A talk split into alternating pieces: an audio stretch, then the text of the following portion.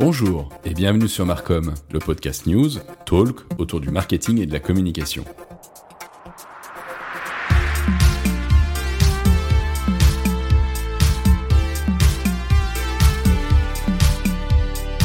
Chaque semaine, au sein de cette émission, vous aurez une revue de presse avec les principales actualités de la semaine. Et tous les mois, je vous proposerai également un débat avec un ou une spécialiste, soit du marketing, soit de la communication, afin de débattre avec elle ou lui sur les grands enjeux que rencontre aujourd'hui notre secteur. Allez, c'est parti, on lance le podcast.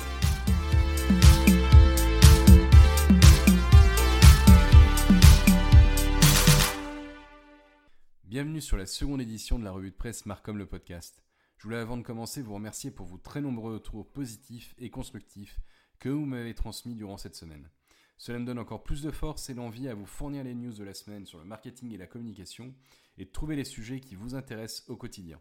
Il y a trois jours, je vous ai proposé un sondage sur LinkedIn dans lequel est ressorti que la data marketing vous intéressait tout particulièrement. J'en ai pris bonne note et ferai au mieux pour vous donner satisfaction. Pour cette seconde édition du 3 au 9 avril 2021, nous allons aborder ensemble la bataille des réseaux sociaux épisode 2 les premiers résultats de la publicité télé segmentée en France, l'optimisation de la pub sur smartphone, et enfin, alerte rouge côté USA avec la collecte des données et le Sénat. Avec plus de 37 millions d'utilisateurs chaque jour, le smartphone est le premier écran pour se connecter au quotidien à la fin octobre 2020. Comment alors adapter ces campagnes de publicité sur des écrans allant de 5 à 12 pouces en fonction de l'écran connecté utilisé? C'est l'un des enjeux du marché publicitaire qui est mis en avant dans son article du 6 avril dernier par le journal du net face à un challenge que représente l'expérience publicitaire dans la consommation de contenu mobile. Ainsi, faute d'innovation en matière de format publicitaire, les annonceurs sont face à la problématique de l'usage du format plutôt adapté aux écrans d'ordinateur qui rend l'accès au contenu bien moins séduisant sur smartphone ou tablette. De ce fait, cela rend impossible pour les entreprises d'atteindre leur objectif comme par exemple celui du taux de complétion de vidéos visibles élevé et les pousse à augmenter la diffusion des publicités pour atteindre le rendement équivalent aux pubs visibles en ligne sur ordinateur, au détriment de leur image de marque vis-à-vis de leur cible. C'est pourquoi les services marketing se tournent de plus en plus sur le format vidéo afin de ne pas gêner la lecture ou la consommation de contenu grâce notamment à des techniques comme le picture on picture, soit une fenêtre en format pop-up venant se positionner de manière non intrusive au regard du lecteur, ou bien des interstitiels qui viendront simplement s'implémenter à la lecture naturelle de l'article et du contenu. De cette manière, l'annonceur s'adapte à l'utilisateur qui n'aura alors pas la sensation d'être envahi de pubs au détriment du contenu qui l'intéresse, mais une lecture plus fluide dans laquelle la publicité bien intégrée au bon endroit et au bon moment viendra seulement solliciter son intérêt. Ainsi, annonceurs, hébergeurs et utilisateurs sont gagnants en termes de valeur de CPM, de trafic et de fidélité au support, qui sont les trois fondements d'un cercle vertueux en termes de ROI. Toujours plus forte, la concurrence entre les réseaux sociaux génère de nombreuses évolutions de la part des différents acteurs.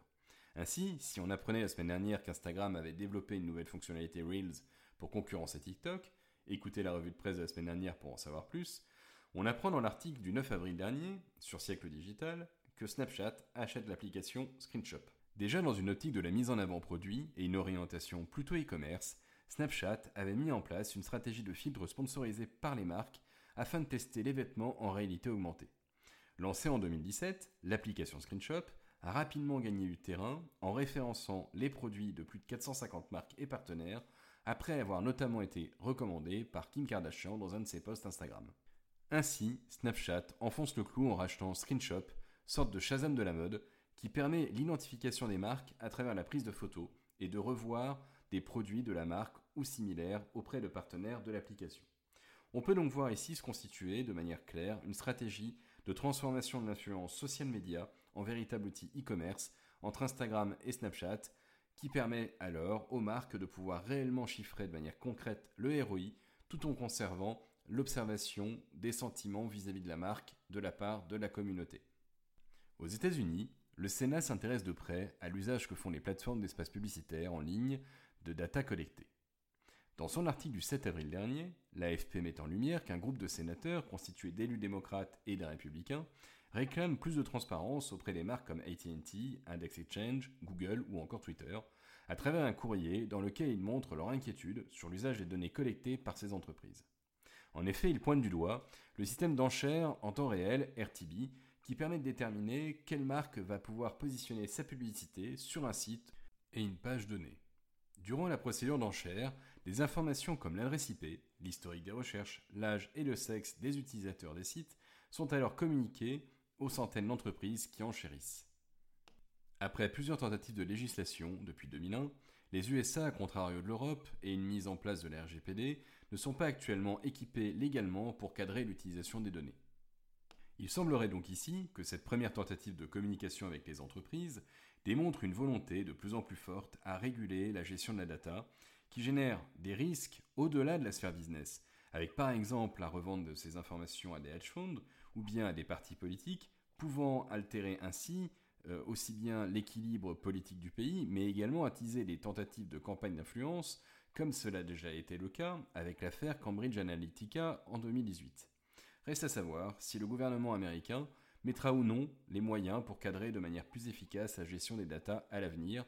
comme l'a fait l'Europe il y a maintenant quelques années.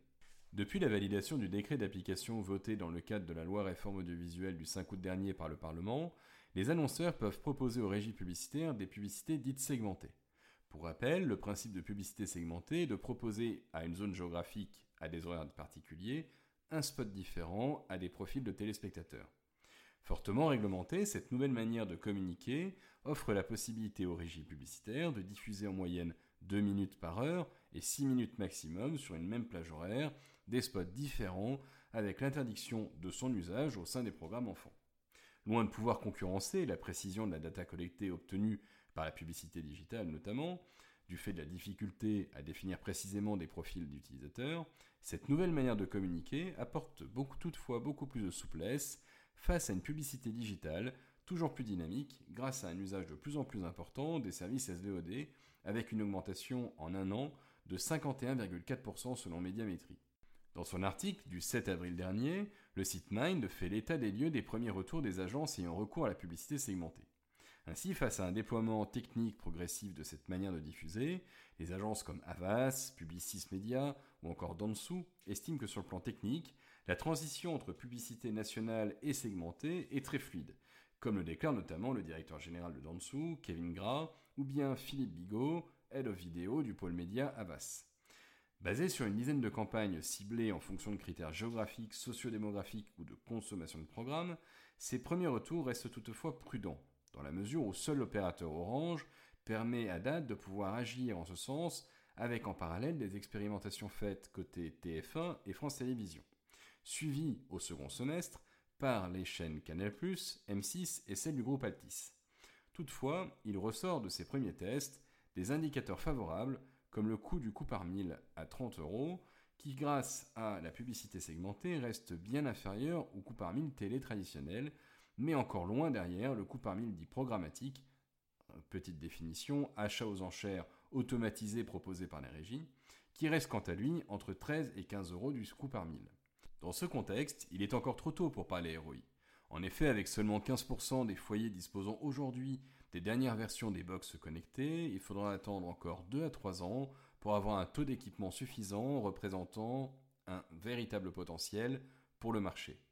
Mais ce premier retour montre que le marché publicitaire, comme le dit Pierre Venture, directeur général de Marterkind, filiale de Mediabrands, va pouvoir s'étoffer et créer de plus en plus de liens entre pub digital et pub traditionnel tout en offrant des opportunités de croissance forte grâce au prix plus accessible qu'offre la publicité segmentée à différents profils d'annonceurs.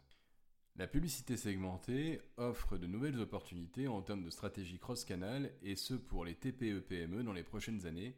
bien qu'il va falloir quelques temps avant que tout cela puisse se mettre effectivement en place. Et voilà, c'est la fin de cette seconde édition du podcast Marcom. J'espère qu'elle vous aura plu. N'hésitez pas à me faire vos retours et je vous dis à la semaine prochaine.